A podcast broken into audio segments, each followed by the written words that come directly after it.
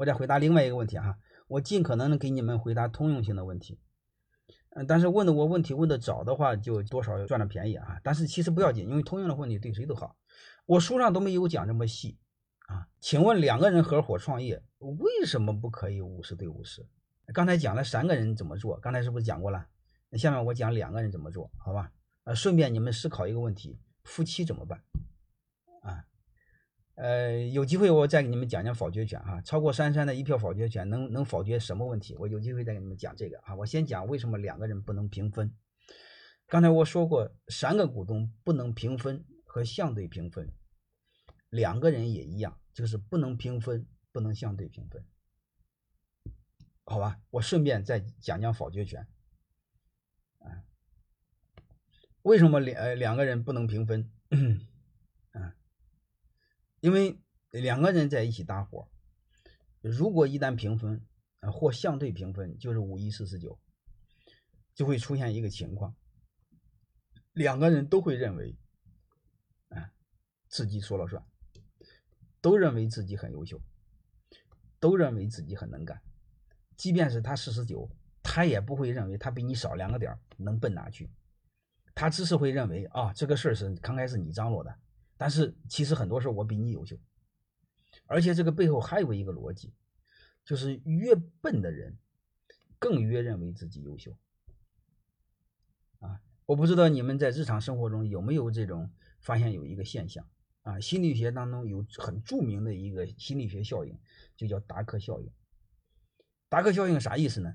他们专门在那个、那个、那个耶鲁大学还是斯坦福大学做过一个实验，就是我们考试考完考试了之后呢，老师让每一个人给自己打分啊，就是你感觉你能得多少分啊，然后写了之后交给老师，老师按标准答案再给每个同学打分各位，你们给我猜一下，好吧？我我我考验一下你们对人性的理解，你你们认为？学习好的人给自己打分偏高，还是学习差的那帮笨蛋给自己打分偏高？好吧，如果你们认为学习好的人打分偏高，你们给我回个一；学习笨的人给自己打分偏高的话，你给我回个二，好吧？你们看看谁会自己评价会更高？不说你们都很懂人性，弄这么多二了，很好。啊，其实刚才说答案了，是你们很聪明，多数回答的是二是对的啊。这个心理学的实验，越笨的人给自己打分越高。啊，这是心理学著名的达克效应。所以根据这种效应来说，我们和笨蛋合伙，啊，你的股份就不能差不多，因为你要差股份差不多的话，他不认为他笨，他认为比你优秀。而且他要认为比你优秀呢，他就特容易想说了算。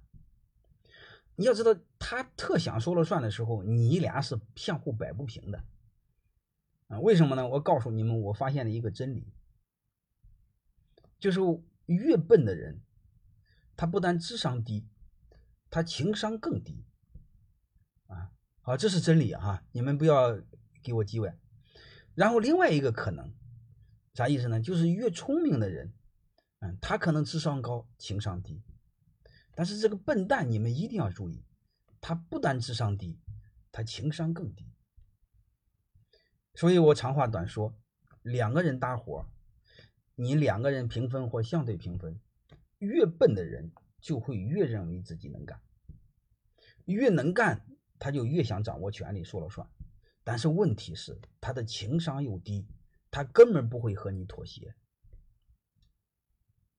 啊，所以这时候你你们两个会发现，这时候你们两个就是长期和平相处的概率就很低，所以基本闹掰。第一上不了市，第二投资人也不投。你比如我们举例，刘永好他四兄弟一个娘生的都不行。你比如前一段时间那个做零售的那个永辉超市。他弟兄两个解除了一致行动人协议，也是一个娘生的，都不管用。我不知道大家能能能理解多少啊？所以你会发现，他一个娘生的都不管用，你其他人还能好哪去了？姐弟也不可以，兄弟更不可以。为什么不可以？因为你俩的老婆不是一家，也不可以，好吧？然后你们有时候会说这个这个太绝对了吧？其实你们忘了一个事儿，我们学管理，永远学背后的规律，不学背后的个案。你说这里边有没有成功的案例？怎么会没有呢？我都见过。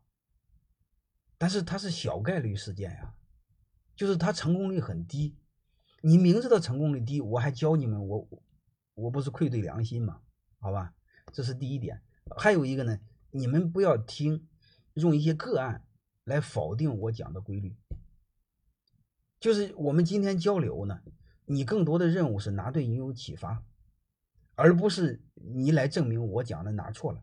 好吧，这个逻辑就就很无聊的。你不用说我讲的哪错了，我告诉你，我不但讲的都不对，嗯，而且我人也不是什么好人，所以不需要你否定我，好吧？即便你怎么否定我，我内心也足够强大，嗯，好吧？我们就说这些。你比如，我想多说一点个案，有哪些是可以的呢？就是他们有共同的信仰。你比如安利，你比如惠普，你比如宝洁，你比如雷曼兄弟。你比如谷歌，我不知道大家听明白没有？他们都是五十对五十，他们可以啊。呃，即便是个案，各位，我也比你们知道的多，好吧？但是我为什么不告诉你们？就这个意思。它毕竟还是小概率。你刚才说个案，我说这么多，怎么还是小概率呢？还是小概率。嗯，为什么刚才我说那些可以，我也不建议你们做呢？刚才我说那个宝洁啊、惠普啊、安利啊、雷曼兄弟啊，包括谷歌，为什么可以？他们都是基督徒，而且他们还是清教徒。我不知道大家你们有没有多少有一点理解的啊？呃，你你们要是有的话，就就可以能这么理解，好吧？嗯，包括海底捞能有今天。就是他把五十对五十变成了一大一小，大到多少呢？六十八对三十二。如果他要是五十到五十，海底捞早完蛋了。啊，哪一个没解决呢？就是真功夫没解决。嗯，真功夫和小舅子他俩五十对五十，这事毁了。为什么？姐夫和和姐姐一离婚，他就不是五十对五十了，能明白了吗？那时候姐姐站小舅子那边，他就姐姐就不就完蛋了吗？啊啊！雷曼兄弟是被干掉了哈，但是那个干掉和这个他俩合伙没关系啊。我们今天的重点谈的是股权、股权设计，我没给你们谈人文道德和战略，好吧？公司战略那是另外一回事，好吧？我我们不要考虑考虑其他问题，包括我辅导的很多企业，我股权给他设计的再好，他照样给做事。嗯，那他有时候是战略问题，有时候是内部的问题，好吧？我们两码事啊，你都不是神人。你你还有一个，你们一定要注意。优秀的企业基本上没有短板，不优秀的企业并不是做的都不好，他一定有哪方面做的也好，他要不然今天早死了，对吧？但是你发现他一定有致命的短板，然后他就完了，啊！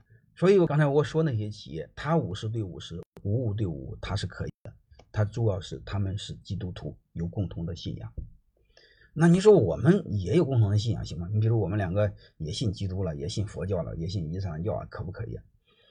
根据我的经验，我给你们的忠告是：嗯，目前如果你们说你们有共同的信仰，我给你们的忠告是，有时候不准，啊，后边省略好几万字，我就不说了，好吧？啊，你们自己悟，啊，呃，我不愿多说，因为这些我也经历的太多。嗯嗯，但是不管怎么着，我还是不建议大家这么做，因为创业本来都难，创业各方面都对，还不一定能做好呢。何况我们留这么大的硬伤，将来的风险太大。啊，这个是非常难弄的。啊，我建议不建议往往上创啊？我更建议在哪呢？你们把该做的做对，享受人性的美好。如果你们该对了做错的话，你们会见证人性的阴暗，人性的龌龊，啊，非常痛苦。啊，这这种这种这种这种，我不愿意让你们经历，好吧？你比如我跟你说一句话，你就知道我内心经历了有多少啊。随着我的阅历越来越深，随着我认识的人越来越多，我更愿意认识狗，好吧？你你们你们就可以能理解，我不愿意让你往上撞。而且我辅导的企业，我一堆学生，线下的学生。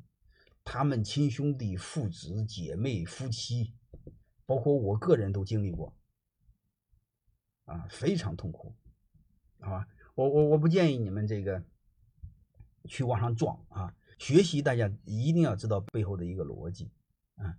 学习就是把学费交在课堂上，啊，积累人家沉淀下来的经验，其实更多的是规律，寻找背后的规律，然后不再犯重复的错误。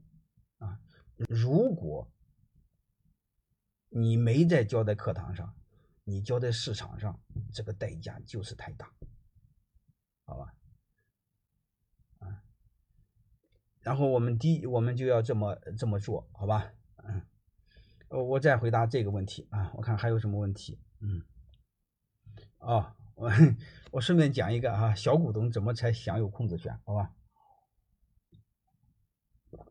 我顺便先讲讲否决权吧，就是为什么我们要要要不要一样多呢？也不要相对一大一小呢？就是如果小的那个股东他大于三十三，他就有否决权，好吧？否决权的时候呢，他就会让你很痛苦。我们江湖上会碰到一个两个糊涂蛋，啊，小的糊涂蛋，大的也糊涂蛋，你们也会碰到过，明白吗？你比如他大于三三。然后他认为他有否决权，你们都不让说鸟人了，就不说了哈。这个伙计他就会认为公司屁大的事他什么都说了算。然后如果你们作为老板，你们的智商也不够的话，你就会被他吓唬住啊。很多老板就搁这么说，那么他有否决权怎么办？院长，哎，这事办不了。我严重的给各位多说一句话：大于三三的股东他有否决权，第一。他只在股东会层面有否决权，能听明白那个是吧？这是第一个。第二个，他在哪个事项上有否决权？股东会里边哪些事项上有否决权？特别事项。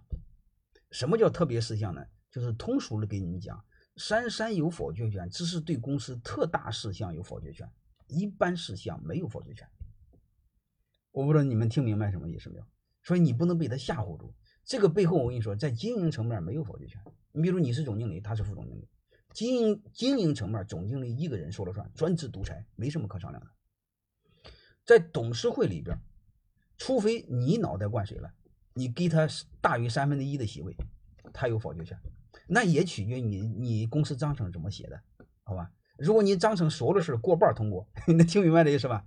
他大于三分之一的席位也没有用，能理解这意思吧？就是他否决权取决于你们怎么规定。啊，你比如你你们可以很简单粗暴的规定，如果你们公司董事会做了个规定，所有的事过半通过，他即便是大于三分之一的席位，你比如董事会的席位五个，你的人占三个，他占两个，能听明白了吗？他有否决权没有用，因为为什么呢？你们公司规定的是大于二分之一通过，所以他否不了你。大于二分之一通过，他除非他大于二分之一，是这道理吧？所以你会发现，否决权在经营层面不管用，经营层面是总经理一个人说了算。董事会层面上很简单，取决于你们章程怎么规定。这个时候背后就开始有意思了，有什么意思呢？你们在座的多多数是老板，在你家制定章程的时候，你有时候要做特别设计啊，你明知道他俩是联合在一起会大于三分之一，你千万别傻里吧唧的，很多事儿都大于三分之二通过，能听明白这意思吧？你要很多事儿大于三分之二通过，你人为的让他有了。否决权，啊，所以这时候你可以通过章程做特别设计，啊，呃，董事有有有没有依法表否决权是另外的事哈，那是专门否决权的设计是另外一个事我今天先给你讲否决权，有机会我再给你讲否决权的设计，好吧？所以我想说的，小股东有否决权，经营层面没有，董事会层面通常你可以做特别设计，也不一定有。就刚才我说过，你半过半通过。在股东会里边他有，他有哪一类呢？就是普通事项他没有，特别事项他有。特别项特别事项是什么？其实就一句话：公司的股权结构发生了变化。你就记这一句话就够了。股权结构发生什么变化呢？你比如你上市，是不是发生变化了？上市要增加，你要在卖上市不就是卖股份吗？公开卖股份就叫上市，好吧？偷偷卖股份叫私募，啊。股东是不发生变化？还有一个你转让股份，嗯，还有一个增资扩股增加股份，还有一个是增加新的投资。我不知道听明白？这就叫特大事项。他有否决权，通常其他他没有否决权。我不知道各位，我我讲明白了没有？好吧，这是第一个。如果你想再严谨的话，你查公司法，公司法当中没有强制性要求，这个事必须大于三分之二通过的，你都可以给他让他大于二分之一通过。我不知道你们听明白了没有？公司法上有很多特别约定的除外。你把那些特别约定的除外都写上，大于二分之一通过，嗯，除非法律上强制要求必须大于三分之二通过的，那你就给他。但你要知道，我们草根企业这辈子你会发现，上市的概率几乎是多少？不会超过百分之十吧？我们草根企业百分之一都没有，对吧？我们草根企业你会增加新的股东，减少新的股东，你会发现这事是不是也很少啊？是这回事吧？嗯，你你你你你发现这事基本上用不着。我不知道大家能听明白没有？所以你们一定要就是对很多事，你千万别冲动，别激动，别被人家给蒙了，这是不可以的。啊啊，呃，关于这个两个人怎么分股份、否决权怎么做，呃，我我基本上给大家说了这些，好吧？呃，我我下面就别说的太细了吧。至于否决权怎么设计啊，我就别太说了吧，因为这个不是太通用，好吧？我再回答另外一个问题，就是你多少拥有控制权？其实我就讲一个问题就好了。你有多大，取决于你和谁比。我不知道大家能听明白没有？再说你们有没有农村孩子？你农村孩子你会发现，猪跑出来了，我们通常说，哎，小猪跑出来了。那么跑个老鼠，你说这么大的老鼠跑出来了，你告诉我为什么？他和谁比的？你听明白了是吧？所以你会发现，你是不是大股东，有没有控制权，取决于你和谁比。嗯，你要和老鼠比，你就很大，是吧？所以你会发现，所以你不要硬问我控制权有多少。你比如说一帮小股东，他只有三五个点那你二十个点就是大股东，你可就可以是控股股东，因为他一个人你会发现，他一个人只有一个点，一个点，一个点，你有二十个点。上市公司多数是这样的啊，上市公司二十个点的股份就是大股东。就可以成为库工控股股东，为什么？因为他二十个人联合在一起的概率约等于是零，而且你要知道，上市公司的股东分布在全国各地，他一年根本见不着一面，开股东会的时候也没人请他吃饭，也没人请他喝酒，他们有时候也不来，他们都不认识，好吧？所以你会发现他联合在一起的概率很低。还有一个，你作为大股东，你不至于这么笨吧？你怎么得联联个联合个三五个小兄弟吧？你一联合联合三十多个股三十多个点的股份，你听明白了意思吧？你说他们再联合超过三十，概率是不是很小了？能听明白的意思？这是我把最底线最底线跟你们说了，说什么叫控制权？控制权取决于你和谁比啊。如果是他们都很小很小，你稍微大点，你就会控制权啊。那你说我还是不踏实。你比如他们是一帮小鸟，只有一个点半个点，我只有二十个点，万一他们联合在一起怎么办？哎，那实在是没治，因为你人混的太糟糕了。要真把你给弄下来，你就活该，你怨不着别人，是吧？你要激起民愤，那是另外再说的事儿啊。你比如你坑蒙拐骗，你转移公司利润，你大中大股东欺负小股东，啊，你你这点就就实在是没治，好吧？就是常规概率上来说，这这是这是基本上不会出现，啊，这是我把最底层给你们说完了，最上边你很简单，你比如你要是两个股东，你要大于六十七。你要是三个股东的话，嗯，你基本上这个，嗯，大于五十亿就没问题。大于五十亿，你看他俩联合在一起也没有用，是这回事吧？你比如你要是四个股东的话，你可以再小一点；你有五个股东也可以再小一点，嗯，但是你原则上你大于五十亿就好了啊。但是你六个、七八个股东时候，你都可以再继续小，好吧？所以你会发现，你拥有多少控制权呢？取决于你有多少股东。你千万别简单的粗暴的多少个股东你都要量大于六十亿，那样的话没有能人跟你合作。你能明白那意思吧？没有人跟你玩啊，就是你你就记记一句话，就是你有多少股份控股，取决于你和多少人合作，就这个意思啊。所以我们对你，比如很简单，刚才我说过，你要是一个人大于六十七，就是绝对控制权啊。你三个人大于五十一就是，啊，你要再多点可以再试，好吧？嗯，大概就这些啊。还有一个刚才问五十一四十九再进来一个人怎么办？再进来一个人不好办。啊，我顺便回答这个问题，好吧？因为五十一、四十九，按刚才我讲的是两个人相对平分股份。啊，如果再进来一个人，就会出现另外一个很扯淡的逻辑。啊，又不让说扯淡是吧？不说了哈，就会出现另外一个逻辑，叫俩大一小。俩大一小更是糟糕的股权结构。为什么？俩大的都想说了算，你会发现。俩大的和平相处的概率也低，嗯，你不像你你们在座的有夫妻创业的，你会发现夫妻俩天天狗咬狗，你的高管绝对不和你们狗咬狗，你让他干啥干啥，他都不得罪你。所以你只要是四十九和五十一，你不管给下边怎么分，就会出现两大一小，但是两个大的和平相处的概率就很低。就是，但是呢，两个人都想说了算，又都说了不算，因为都过不了五十一。你因为你五十一，你你四十九，你多少你再分给一个，一分你就过不了五十一了，对吧？啊，所以这时候你会发现，你俩一旦产生矛盾，小股东决定你们两个谁过五十一。我不知道你们能听明白这意思吗？这多少有点抽象哈。你比如五一四十九，你们每个人拿出一两个点，拿出一点五个点，就会出现多少？四十九、四十八或三，是吧？嗯，就是出现这么个逻辑。你会发现，你俩谁过五十一，由那个小股东说了算。这个对公司来说是最恐怖的一个事儿。因为我再多说一点，为什么它恐怖？我就现在给大家简单谈一下管理，好吧？我不知道你们留意没留意，不管是管理。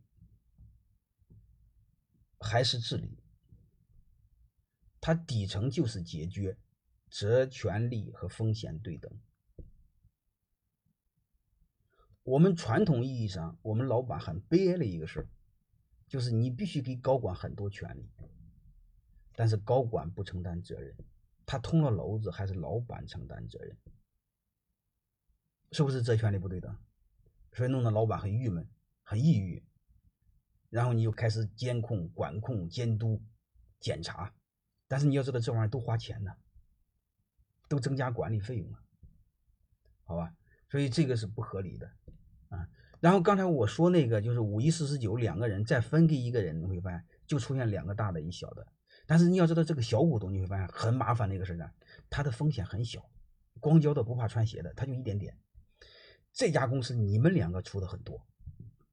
就你两个，你会发现，权力大、责任大、风险大，但是那个小股东，我不知道注意了没有，他的权力更大，他的风险几乎是零，明白这意思吧？这个非常恐怖。然后你两个又矛盾，又合作不起来，江湖上就出现过这么个案例，两个人都想当董事长，谁都不服气，最后没办法让小的当了董事长。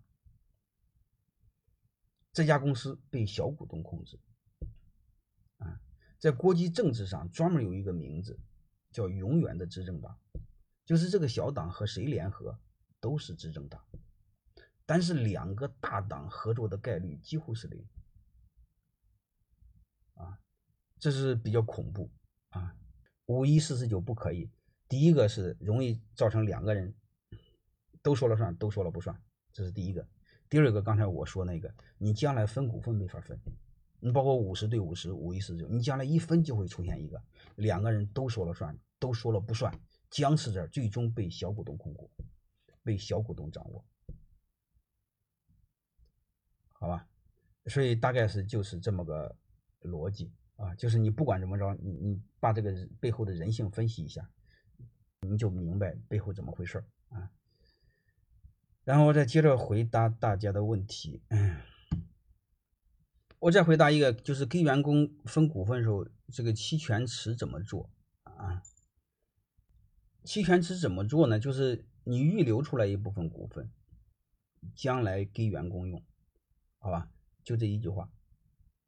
我先说为什么要预留一部分股份，因为如果你不预留，再来员工的时候，如果你的股份不是足够大，就是你不是百分百的股份，你比如比如你有百分之六十和七十，啊，所以你会发现这个时候就不好。为什么不好呢？这个时候你你再给股份你就更少，你需要增资扩股。增资扩股啥意思呢？所有的股东的股份都减少。如果所有的股东的股份都减少的话，通常大股东愿意，小股东不愿意。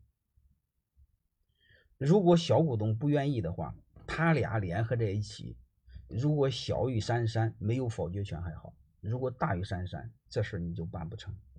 因为刚才我说过，大于三三的股东拥有否决权，就是特大事项，股权激励是你家的股东发生变化。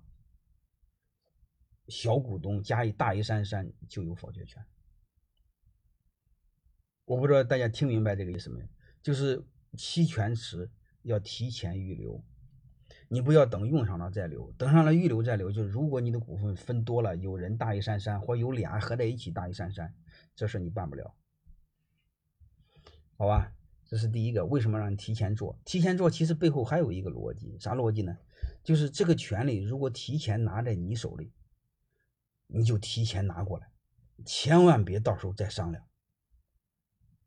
啊，你比如我们有很多草根创业，然后江湖上你认识一个所谓的土鳖大哥，然后给你投很多钱，啊，然后控了你的股。按正常来说，你是创始人，你是公司创始人，他是投资人。我不知道给以前给你们讲过没有，多少知道没有？投资人不管投多少是不能占大股的，只能占小股。但是呢，现实当中我们很多草根就这么被忽悠了，啊，然后所谓的你江湖上大哥就安抚安安慰你兄弟，你好好做啊，你这个公司做起来，我把股份再转给你，是不是出现很多这样的傻傻傻里吧唧的就这么做？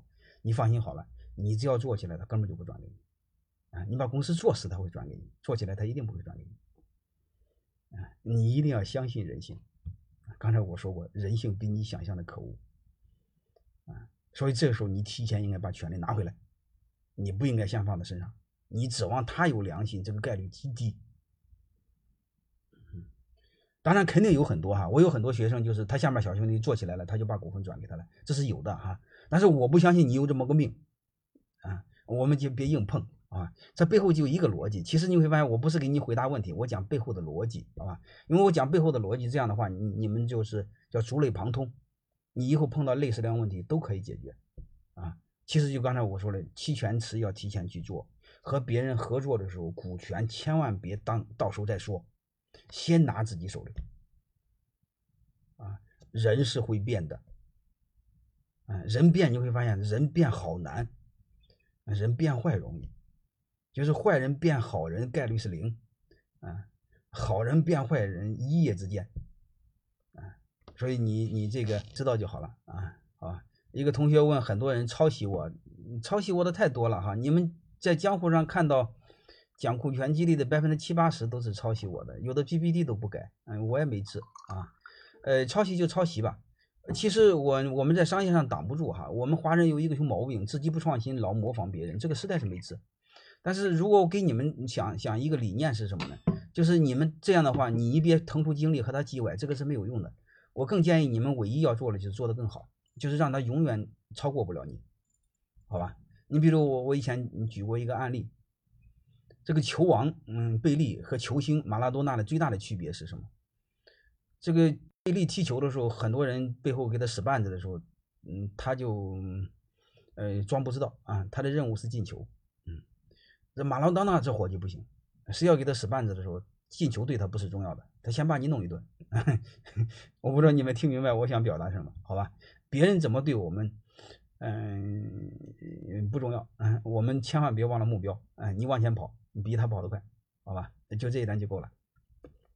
嗯，当然，如果是你能找到法律证据，你是可以起诉的，但是在中国这个成本是非常高的，啊，你可以业余时间委托你的律师干这个事儿，嗯，但是你别太生气，也别牵涉太大的精力，呃，这个毫无意义，好吧？你你放心好了，创业比你想象的难，嗯嗯，说不定过两天他就死了，你轮不着你生气，嗯，好吧？呃，我还继续讲期权池。期权池刚才我说的这个逻辑就是这个，你可以先预留一部分，啊，呃，这个预留一部分呢，呃，提前预留好。你说提前怎么预留好呢？如果你为了简单的话，就是挂在你身上。你比如我作为泰山管理学院的大股东，我本来只有五十个点的股份，我写七十，但是我提前说个声明，我给弟兄们都签个字，我这二十的股份虽然在账上挂我身上，我不享有任何权益。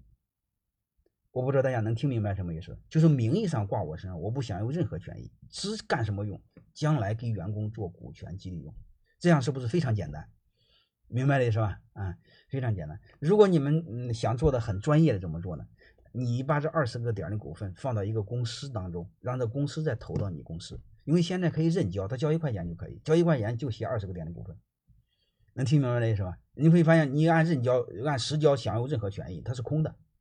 嗯，只是空挂个二十个点的股份，那个更更那个更专业一些，但是那个对我们草根来说，这个成本有点高。你讲一个空壳公司一年得好几千块钱吧？啊，你没有必要，你刚开始先挂身上就行了，啊，好吧？呃，你你我不知道我讲的够明白了吧？